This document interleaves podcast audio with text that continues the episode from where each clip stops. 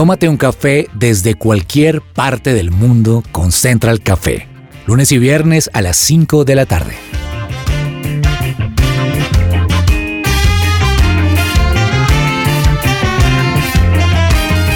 You make me shake, Holy Spirit. Hola, ¿qué tal a todos? Qué rico acompañarlos hoy desde donde quiera que nos estén escuchando. Un saludo muy especial para las personas que nos escuchan en Canadá y en Wisconsin, en Estados Unidos. Bueno, hoy tengo una mesa espectacular, una mesa que está bien, bien completica, una mesa que hoy nos va a estar acompañando durante todo el tiempo. Y empiezo con Katherine Escobar. Kate, quiero que me cuentes si tienes un reto viral que se te venga a la cabeza, esos que salen en redes sociales que uno dice como la gente está loca haciendo esto. Me acuerdo mucho porque en ese momento lo hizo Shakira y Piqué cuando estaban juntos.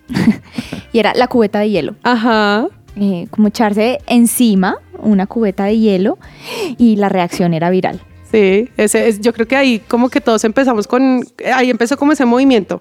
No porque ellos lo hayan iniciado, sino que empezaron esos retos como tan, tan seguidos, ¿verdad? Laura Orjuela, Lau, ¿algún reto que se te venga a la cabeza?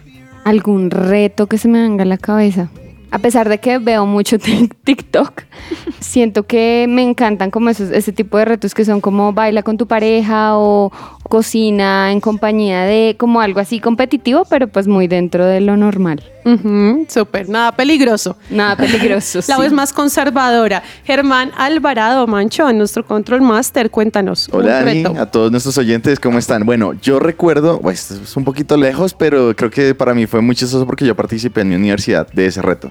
Y es que hubo una época en la que existía el reto viral del Harlem Shake. No sé si lo recuerdan. Ajá. Y fue impresionante porque era un baile que de la nada todo el mundo tenía que hacer y fue muy interesante haberlo hecho en esa época. Bueno, ustedes andan súper conservadores, pero resulta que en redes sociales hay retos mucho más peligrosos, retos que en realidad Sí, ponen en riesgo la vida de la gente. Yo tenía muy, muy en mente también el de la cubeta de hielo, porque creo que fue como el que más me, me causó como curiosidad, pero hay un montón más que ponen en riesgo la vida de las personas. Ustedes que nos están escuchando, ¿Qué reto se les viene a la mente? Quédense ahí muy pegaditos a nosotros porque hoy vamos a estar hablando de un tema interesantísimo que sé que los va a llevar a una muy buena reflexión. Esto es Entra el Café.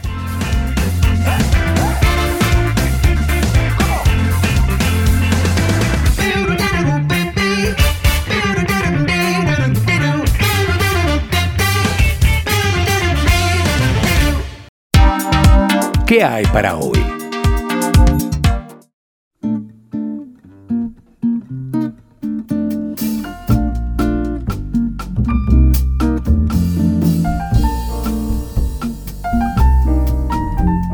Bueno, empezamos a hablar hoy de ese tema de repente muy peligroso. Hoy vamos a hablar de temas peligrosos y es acerca de los retos virales. Hay uno en específico que se llama el rooftopping y es de, de pronto como una tendencia.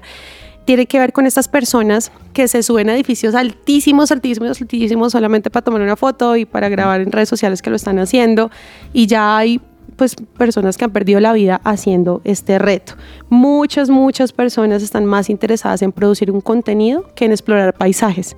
No se van a- al tema de, uy, qué chévere estar por allá en la punta de la Torre Eiffel y ver cómo es todo eso, no, sino en que me vean y que me pongan el like y se pierden de todo. Pasa lo mismo como cuando vamos eh, a un sitio espectacular y nuestro ojo es la cámara del celular y no nosotros mismos. No nos permitimos generar como esa conexión con lo que estamos viendo. Y además de eso, hay muchos más retos que han generado una tendencia peligrosa, ¿no? Y, retos virales que, que también existen además del rooftopping. ¿Cuáles son, Lau? Pues ahora que Germán estaba hablando de su momento universitario, yo recuerdo que en la universidad, ya terminando la carrera, hicimos un remake de Carlos Vives, que era El mar de sus ojos, y lo hicimos con el hijo de Carlos Vives. Fuimos noticia, fue súper bonito, y son como las cosas positivas, pero ahora los adolescentes están haciendo cosas muy, muy peligrosas. Y entre estos están los retos que se llama la cicatriz francesa, que es realizarse moretones horizontales en los pómulos. Wow. También existe el desafío de las 48 horas, que es no avisar a nadie, ni a la familia, ni a conocidos y desaparecer. El objetivo de este reto es alertar como desaparecido y generar la mayor preocupación y alarma posible alrededor del entorno familiar. O sea, hasta ese punto hemos llegado. Quien duerma el último gana, es otro de los retos de estos jóvenes y hasta el momento también se ha viralizado porque la idea es generar la ingesta de ribotril, eh, más conocido como clonazepama, que produce somnolencia extrema en los jóvenes y más de uno se ha intoxicado. También está la casa del pijo, que la casa del pijo es golpear a un compañero al que consideran con un apodo llamar el pijo y de esta manera subir imágenes a las redes sociales. También está el pescado apestoso, es el pescado más apestoso del mundo y tras un largo periodo de fermentación el pescado enlatado desarrolla su insoportable hedor y un sabor muy ácido y también genera que los jóvenes pues tengan afectaciones de salud. Y el desafío provoca náuseas, incluso vómitos en los que intentan superar este reto y subir este video a las redes sociales. El túnel del tiempo, que es un accidente leve. Está también el reto de Jonathan Galindo, que también menciona como generar sus rostros pintados de animales, también borrar su identidad y lamer tapas de váter. Aunque parezca increíble, un joven influencer de 21 años en California generó también lamer esto como usuaria de TikTok y generar también cambios en el estado de ánimo de los jóvenes.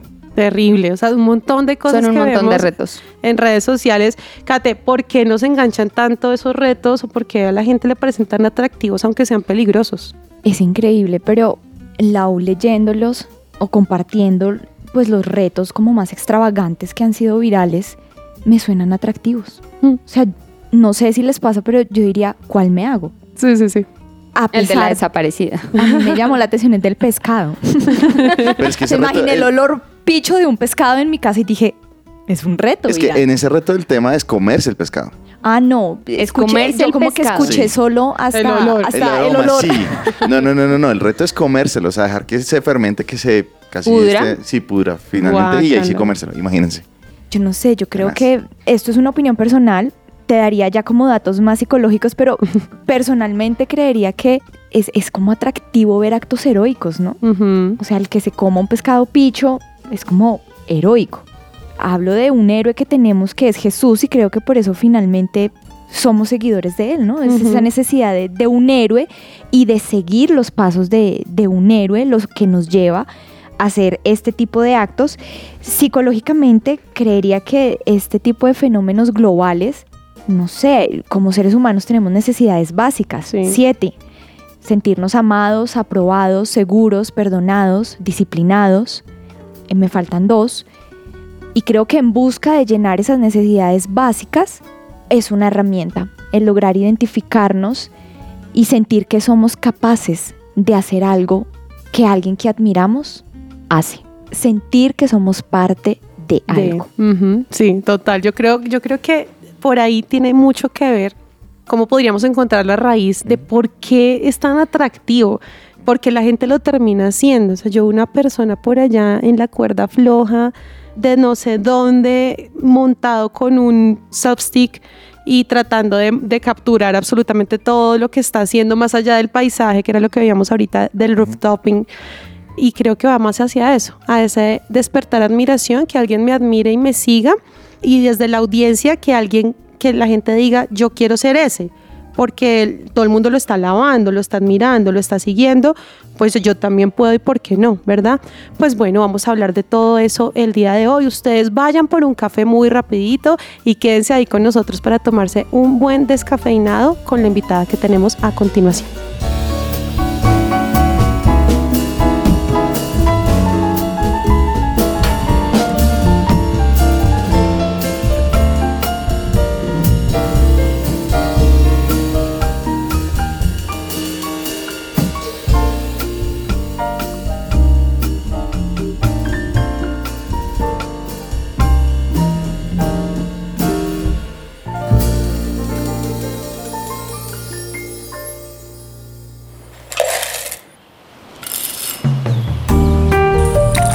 Llegó la hora de tomarnos un expreso.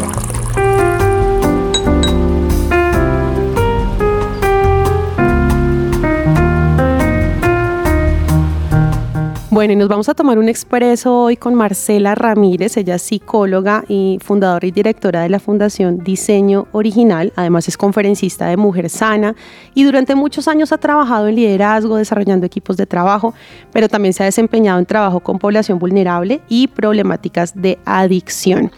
Pues bueno, Marcela, gracias por haber aceptado esta invitación y tomarte este café con nosotros.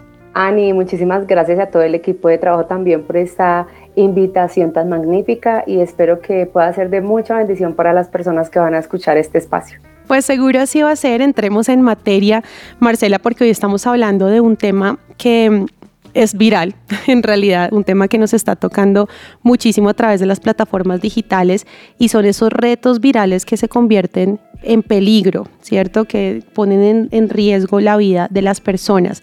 ¿Qué hace que los retos virales sean tan atractivos para la gente? ¿Tú qué crees que desde el nivel psicológico podemos decir? Bueno, hay algo, no sé si han escuchado de pronto la psicología inversa, ¿cierto? Entonces muchos de estos retos a veces ofrecen eh, como no, vamos a coger bastantes likes o vamos a tener de pronto mayor audiencia o vamos a ser aceptados. Entonces creo que manejando un poco la psicología inversa de lo que realmente tienen afín esos retos es las personas tienden a, o los adolescentes, que son más que todos los que dicen sí a estos retos, con ese poder de no decisión que tienen ellos, al ver esa psicología inversa, bueno, voy a ganar audiencia o voy a ganar aprobación, es donde ellos aceptan y creo que eso es lo que los hace de pronto poco eh, como retadores o ganadores o virales, ¿cierto?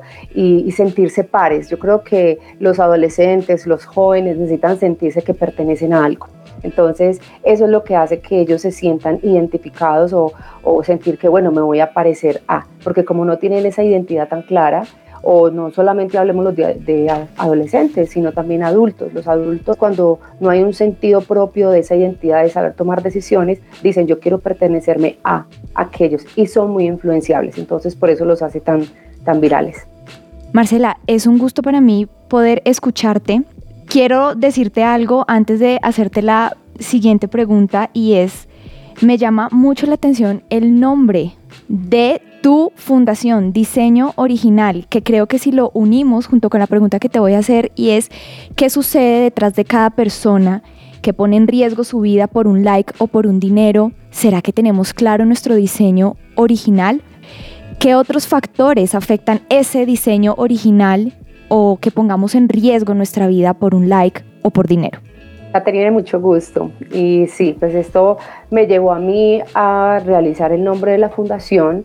El diseño original es porque muchas veces cuando nosotros tenemos una identidad distorsionada, necesitamos volver a ese diseño. Entonces, con esa falta de propósito, esa falta de identidad, es cuando nosotros hacemos lo que sea, cuando hay una identidad distorsionada, hacemos lo que sea por un like y también nos volvemos nada porque no tenemos claro nuestro valor, nuestro sentido de vida, nuestro eh, para qué, nuestra falta de propósito, hacemos lo que sea y vuelvo y reitero lo que dije anteriormente, por esa necesidad de aprobación, por esa necesidad de sentirnos eh, buscando, buscando a dónde pertenezco, a dónde soy. Y por eso les digo, hoy en día no solamente es con los adolescentes, hoy en día los adultos también. Si nosotros no vamos buscando esa identidad, si nosotros no vamos buscando quién soy, para qué estoy, para qué fui creada, cualquier cosa puede hacer que nosotros vayamos en búsqueda de un de un ser o de un quién soy que de pronto me pueda definir. Bueno, por aquí de pronto soy esto, si, si voy a hacer este trabajo, entonces soy lo que hago. Ese es un factor clave. Soy lo que hago, no soy lo que soy. Entonces soy lo que hago, entonces soy, soy persona si, si soy psicóloga, si tengo esta profesión, entre más suba de trabajo, si hago este reto, si me parezco a esto. Y ese soy, no, no solamente hablando de los retos virales, sino las redes sociales hoy en día, es un factor elevado de depresión, de tristeza, porque estamos mirando lo que otros están alcanzando y nos estamos, no estamos abrazando nuestro propio proceso de vida. Oh. Entonces, nosotros nos vamos a, a cualquier like, a cualquier búsqueda de, de eso que nos defina. Esa es la fuente de, pensaría yo, esa es un gran, una gran problemática hoy en día.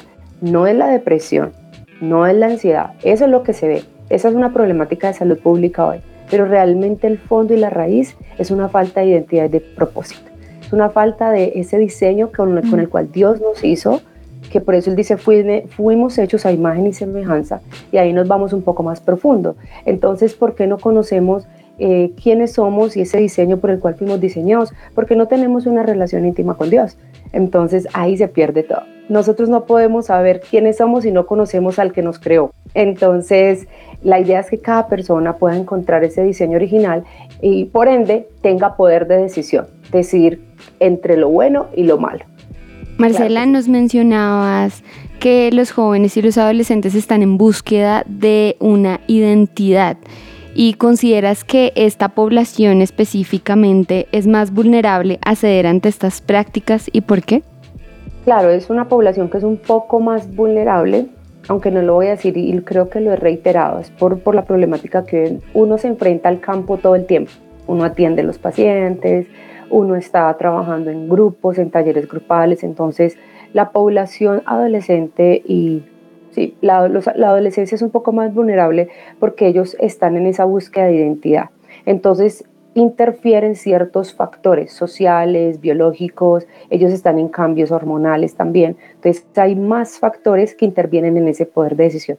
Pero ojo, eso no quiere decir que los adultos no sean también vulnerables. ¿Por qué? Porque si nosotros no somos sanos en nuestro interior y no tenemos claro quiénes somos, eso nos hace también vulnerables. Claro. ¿Y más o menos cómo se trata este tipo de personas con tendencias a estas prácticas? Bueno, a mí me encanta mucho y yo creo que reitero mucho y ese es como mi, mi enfoque. Mi enfoque siempre es ir. a mí me gusta trabajar mucho desde lo cognitivo-conductual, pero soy una persona que ama al Señor y sabemos que cuando uno no tiene una fuente, una base de quién somos, hay, no hay terapia que ayude, no hay factor que ayude si nosotros no tenemos esa fuente. Entonces, lo primero que se hace es siempre buscar la motivación y el fondo, desde lo psicológico, es también cómo fue su crianza, cómo fue su estilo de crianza, cómo fueron sus patrones de crianza y de ahí ya uno va no sé si eso es un dicho paisa o es, no sé, uno va esculcando, esculque y esculque. Yo siempre entro a una terapia y, bueno, vamos a esculcar yo, si usted me deja yo ir hasta lo más profundo. Entonces, el comportamiento es el fruto, es lo que se ve. En, el, en la terapia o en el proceso es lo que se busca, es ir a la raíz. O sea, como nadar, ir a profundidades, como, bueno, vamos a ver qué es lo que te llevó a. Y, y básicamente eso es lo que se hace, como si pudiéramos definirlo, es nadar a profundidades, ya con herramientas pues psicológicas, depende del paciente. Para mí cada persona es un individuo diferente como la huella. Entonces, la motivación es muy importante encontrarla en, medio del diálogo. Es preguntas básicas que se les hace al paciente. Me gusta mucho indagar sobre la familia, sobre cuáles fueron sus factores de crianza, eh, cuáles fueron sus estilos de crianza, dónde vivió, cómo fue el desarrollo de su personalidad, el colegio y ahora qué factores de riesgo tiene como joven, cómo fueron sus relaciones con sus padres, si hay realmente una relación afectiva. Ojo, puede que no haya abandono de los padres físico, pero sí abandono emocional. Y eso es lo que más daña. Marcela, hay algo importante y es que hoy de repente nos están escuchando muchos padres de familia. El tema de tener ese acceso a las redes sociales ya es inminente, ya es algo que no, no podemos prohibir de repente para las nuevas generaciones, eh, cada vez es más acelerado eh, el ingreso a redes sociales desde edades tempranas. Claro, nosotros como padres tenemos la responsabilidad de, administrar esos canales a través de los cuales nuestros hijos se comunican. Pero si hay hoy un padre de familia escuchándonos, ¿cuáles son esas banderas rojas o esas alertas que debemos tener en cuenta como papás para saber si nuestro hijo puede estar entrando en ese camino de lo peligroso, en ese camino de, hacer todo lo que se le pida con, con tal de conseguir aprobación. ¿Cuáles son esas alertas que tú nos podrías dar hoy? Yo creo que no hay mayor persona que nos conozcan cuando hay una relación verdadera entre padre e hijo que el papá o la mamá. Un papá sabe, o sea, uno a veces tiene padres que que traen a sus hijos, pues yo realmente no atiendo casi adolescentes, pero sí cuando tengo pacientes que me dicen, Marcia, atiende a mi hija, doctora, por favor, es que a mi hijo le pasa algo. Ya de ahí ellos saben. Yo les digo que aislamiento. Si tú ves que tu hijo empieza a aislarse, si tú ves que tu hijo empieza a tener comportamientos de rebeldía, o sea, los papás saben, cuando saben eh, el instinto, yo, yo, yo pienso que cuando hay un instinto de padre, inmediatamente busca ayuda. Por ejemplo, mucho tiempo encerrado en el cuarto es una alarma grande cuando no lo hacía. Que no deje abrir de pronto el cuarto. Yo pienso que los parámetros, y no, me hiciste la pregunta, pero de pronto quiero adelantarme un poco. Los parámetros que los padres deben hacer cuando quieren proteger a sus hijos es buscar, empezar de los, de los límites en casa. No es buscar un psicólogo para que le arregle a sus hijos, no, sino desde la casa. Entonces, por ejemplo, un adolescente cierra la puerta, no, ¿por qué? Deja la puerta abierta, ¿cierto?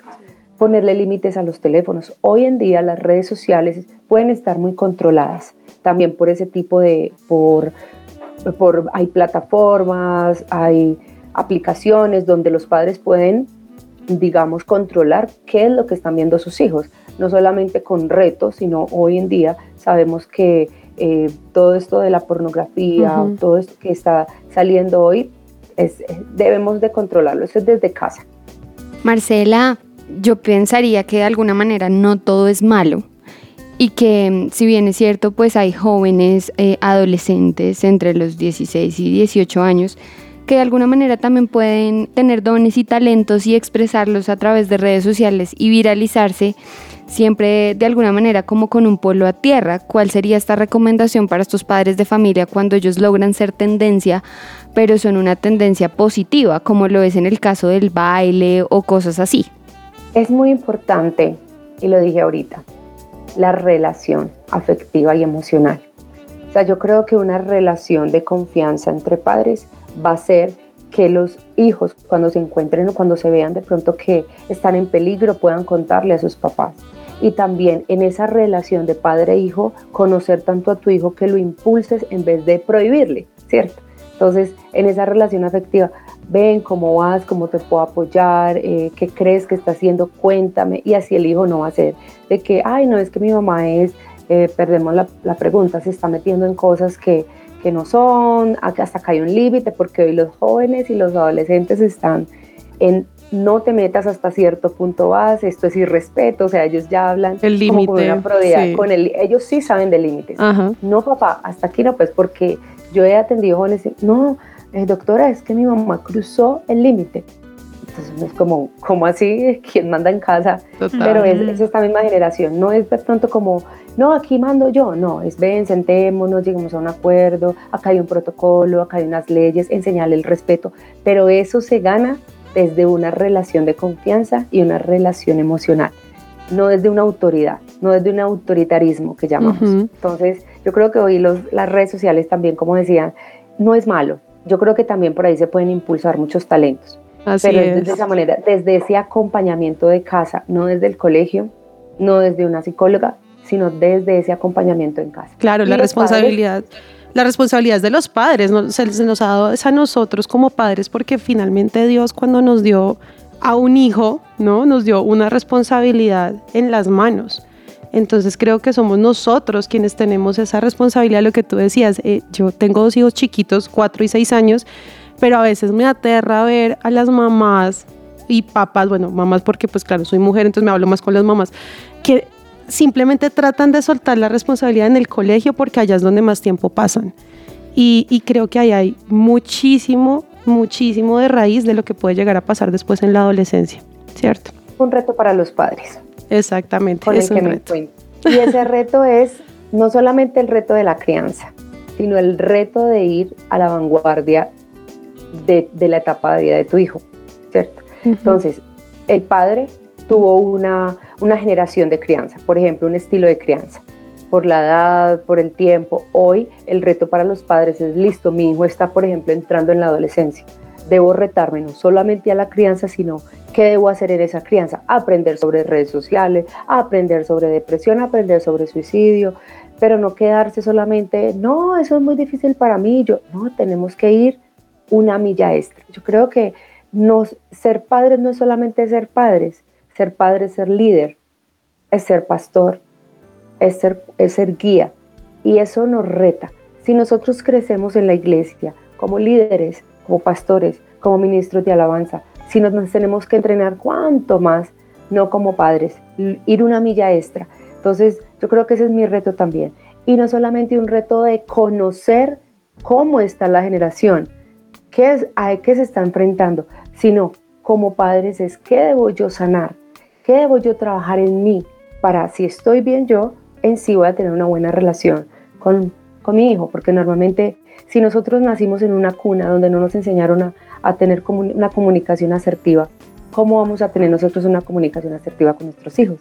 Entonces tenemos que aprender a desaprender esos factores de crianza que nosotros tuvimos porque ya somos adultos para poder volver a gestar una nueva comunicación con nosotros, a gestar una nueva patrón de crianza para así poder desarrollar hijos sanos, porque cuando hay padres saludables, hay hijos saludables. Eso es muy importante el autoritarismo genera, eh, pues lo hablo desde mi perspectiva de hija porque todavía no soy mamá, pero yo siento que el autoritarismo genera intimidación en los hijos, como y sin ejemplo. Exacto, como que yo no puedo confiar en mi mamá, cuando yo no puedo confiar en mi mamá o en mi papá, entonces tengo que ocultar una serie de cosas. En mi caso yo confiaba más en mis hermanos mayores porque de alguna manera miedo. yo tuve una relación muy bonita con mi papá, pero si yo fallaba en algo, a mí me daba miedo enfrentarme a mi papá.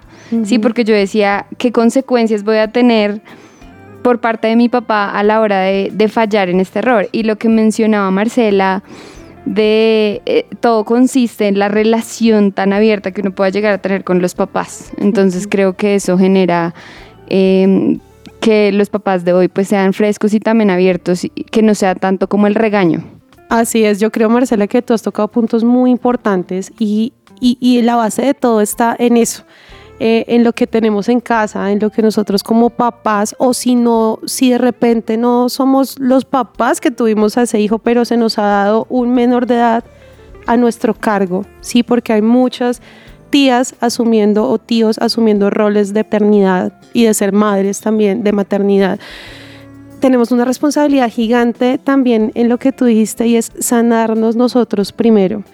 Nosotros venimos de una generación que, hacía parte de eso, ¿no? Una generación de, donde los papás eran autoridad, pero no eran ese lugar seguro donde pudiéramos encontrar confianza. Eh, hablo en general, ¿no? Claramente yo no hablo desde la relación con mis papás, pero siento que también fue mucho así. O sea, en general venimos, nuestros padres, o sea, los que, los que son de la generación de la, de la guayaba, son padres que tuvieron papás demasiado autoritarios. ¿Cierto? Padres que tuvieron unos, unos papás muy conservadores. Demasiado, sí, entonces todo era como la regla, la regla, la regla y nada se puede pasar de ahí. Tú no muestras emoción porque tienes que generar un respeto que venía desde el miedo, ¿verdad? Y no había confianza venimos ahora nosotros, ¿no? Como una generación que está tratando de rescatar. Yo siento mucho eso, o sea, esta generación de ahora que tiene hijos pequeños, que estamos empezando a tener hijos, empezando a conformar familias, venimos de esa generación en la que queremos sanar, en la que estamos siendo más conscientes de la importancia de la comunicación, en las que somos conscientes de que esa persona que se nos ha dado nuestro cargo es precisamente eso, un ser humano que siente, que tiene emociones y que más allá de nosotros llevarlos por un buen camino, tenemos la responsabilidad de no generarles, no soltar o vaciar en ellos nuestros miedos, nuestras inseguridades y todos esos faltantes que tuvimos, ¿no? Entonces es importantísimo ese punto que tú has tocado de verdad. Gracias Marcela por habernos acompañado hoy, por traer toda esta reflexión acá a la mesa. Nos vamos con cosas muy importantes que es la importancia de tener esa buena comunicación, los límites en casa, importantísimo. Yo, yo estoy muy partidaria de lo que tú dijiste, en la casa no deben haber puertas cerradas, ¿verdad? O sea, es la casa no es un hotel. ¿Sabes? La casa, la puerta cerrada ya genera una barrera donde tú ya no puedes entrar ahí. Y si desde pequeños empezamos con estas reglas claras, creo que eso hace que la comunicación vaya a ser es mucho que hay familias muy misteriosas, muy herméticas. Todo empieza en casa. Todo empieza en casa. Límites en los teléfonos y revisar muy bien si tu hijo está presentando aislamiento, rebeldía, ese tema de que lleva mucho tiempo por allá metido en, en el cuarto, muchas cosas que estés viendo que es una alerta, entra. Entra ahí, pídele a Dios sabiduría y busca, por supuesto, la ayuda que necesites buscar, porque siempre yo creo que Dios nos ha dado a nosotros el Espíritu Santo para poder tener ahí ese, sexto sentido que llaman mucho, pero en realidad es el Espíritu Santo diciéndonos pilas con esto, ojo, o sea, hoy está como raro el niño, ¿qué está pasando? Esa conversación y desde cuando está tan pendiente de si yo le digo que está bien o que está mal, ¿sí? todas esas cosas que generan como unas alertas ahí. Pues Marcela, gracias de verdad por habernos acompañado hoy. Bueno, no, muchísimas gracias a ustedes, en verdad qué espacio tan gratificante y, pensaba aquí en algo mientras hablabas, Ani, y es, hoy yo entran a consulta personas, mamás, papás, tienen miedo, pero están dispuestos. Dice, tengo miedo de que mi hijo repita lo que pronto yo repetí. Tengo miedo de que le suceda lo mismo. Y ahí es que se abre una puerta al trabajo interno, que ya como tú dices, el Espíritu Santo es el que nos ayuda. Pero ojo, hay algo que incluso lo posteaba yo en mis redes. Yo decía, la sanidad es un proceso. ¿Un proceso con quién? Con Dios, con un profesional, también con uno mismo. Entonces los padres es un reto. Si queremos levantar hijos sanos y que no dejen que las redes sociales, para no irnos de, de lo que estamos hablando, si no queremos que esas redes sociales nos formen a nuestros hijos, formémoslos nosotros. Pero para formarlos nosotros, también necesitamos formarnos nosotros como padres. Los padres hoy en día están dispuestos a sanar. Y cuando ellos llegan, yo solamente, ellos, ay, vengo que me hables de mi hijo, listo, primero me siento contigo. Claro. Cuéntenme, ¿cómo? yo digo, no, vengo primero con ustedes. Entonces es un reto, es un reto hoy en día. Muchísimas gracias por la invitación y gracias a Kate también. Bueno, pues gracias a ti. Estábamos entonces con Marcela Ramírez, fundadora de Diseño Original. Ustedes quédense ahí con nosotros. Esto es Central Café.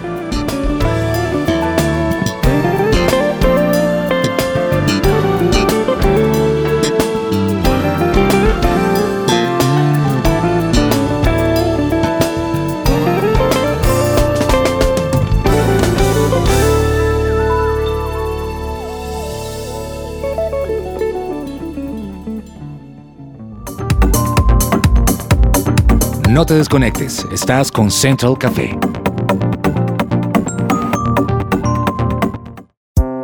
Su presencia radio.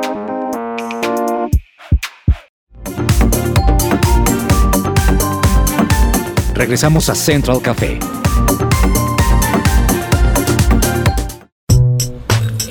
Tendencias dulces y amargas. ¿Estás tú o algún familiar sufriendo depresión o ansiedad? Consulta con Diana Monsalve, psicóloga con principios cristianos. Más información en www.psicologadiana.com o al WhatsApp 315-754-8899.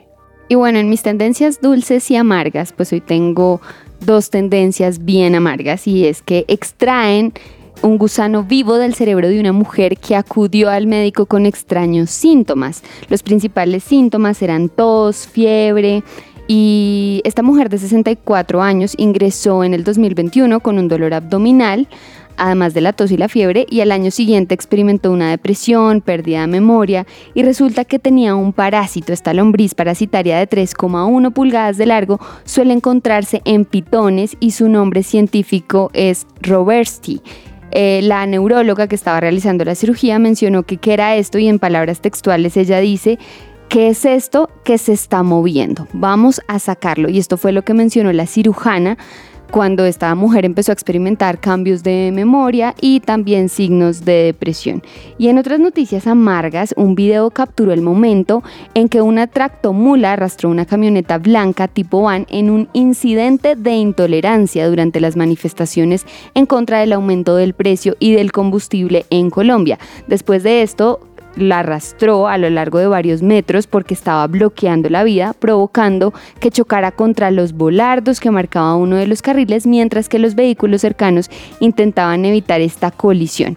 También el hombre fue identificado como Duan Urrea, de 34 años, y habría chocado intencionalmente contra este individuo, generando varios daños y también sin importancia a la vida de las personas que podría estar afectando o lesionando. Y hasta aquí mis tendencias dulces y amargas.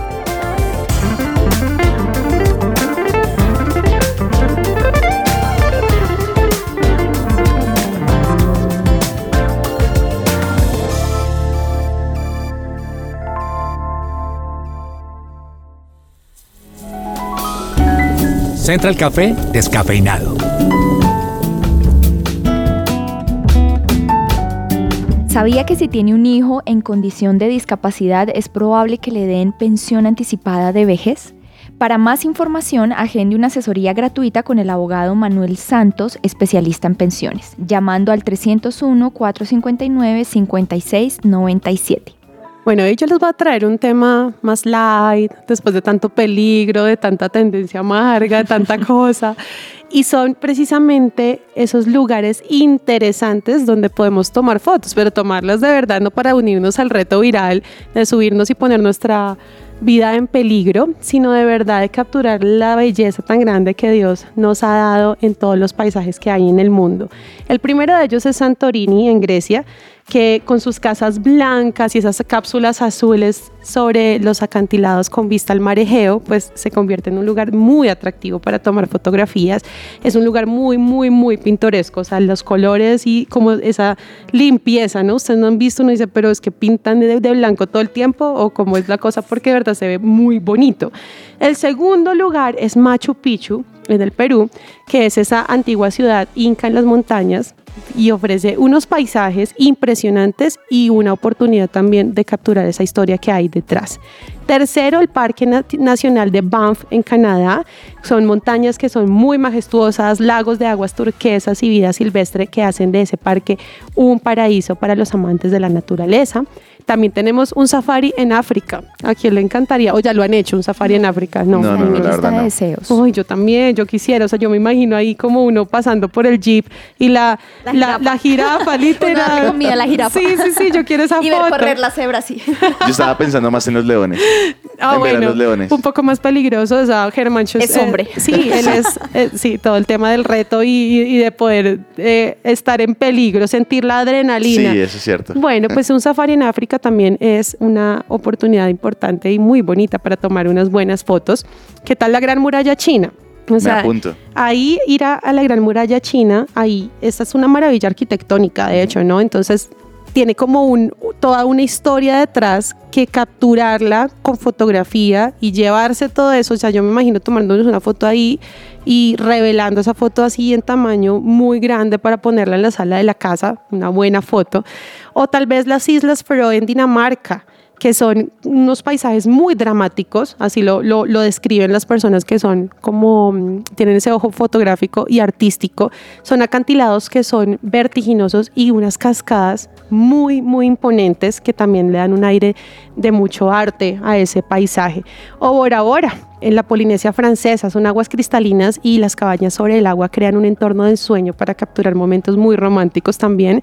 En Estados Unidos el Antelope Canyon, que son cañones estrechos y las luces que se filtran a través de las grietas crean efectos visuales muy, muy chéveres. O también en Kioto, en Japón, los templos, jardines. Kioto es, Wow, es sí. un tesoro de la cultura japonesa para la fotografía. Si usted un día va a Japón, vaya a Kioto para poder tomar y capturar todo ese tesoro cultural japonés. Y por último, Petra en Jordania. La antigua Wow. ciudad está esculpida en la roca y ofrece una historia muy, muy rica y oportunidades úticas- únicas para la fotografía arqueológica. Estos son algunos ejemplos que quería yo traerles hoy para que si usted de verdad quiere tomar un reto, sea más bien de ir a capturar esa belleza tan espectacular que Dios nos ha dado alrededor del mundo. Tómese un cafecito y siga ahí con nosotros. Esto es Central Café.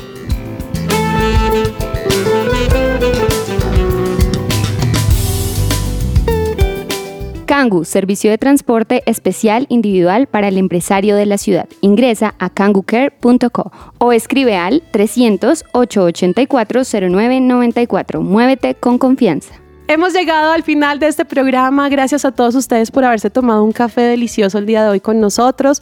Creo que hemos llegado a una reflexión muy importante y es ese tema de tener la conciencia de nosotros como padres o como adultos responsables lo que estamos generando de nuestros hijos, la posibilidad de tener confianza, la mm, necesidad de crear límites en casa y de estar muy pendientes de todas esas redes digitales y de todas las redes sociales que están teniendo muchísima influencia en la vida de los adolescentes y de los niños.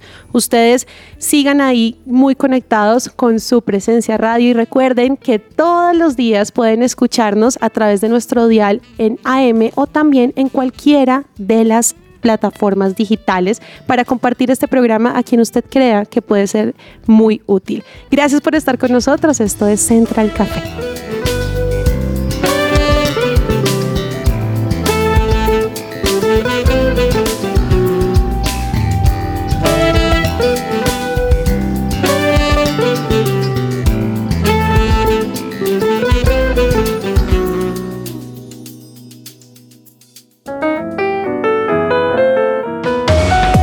Central Café también está en su presenciaradio.com. Allí puedes encontrar el listado con todos los programas de Central Café en SoundCloud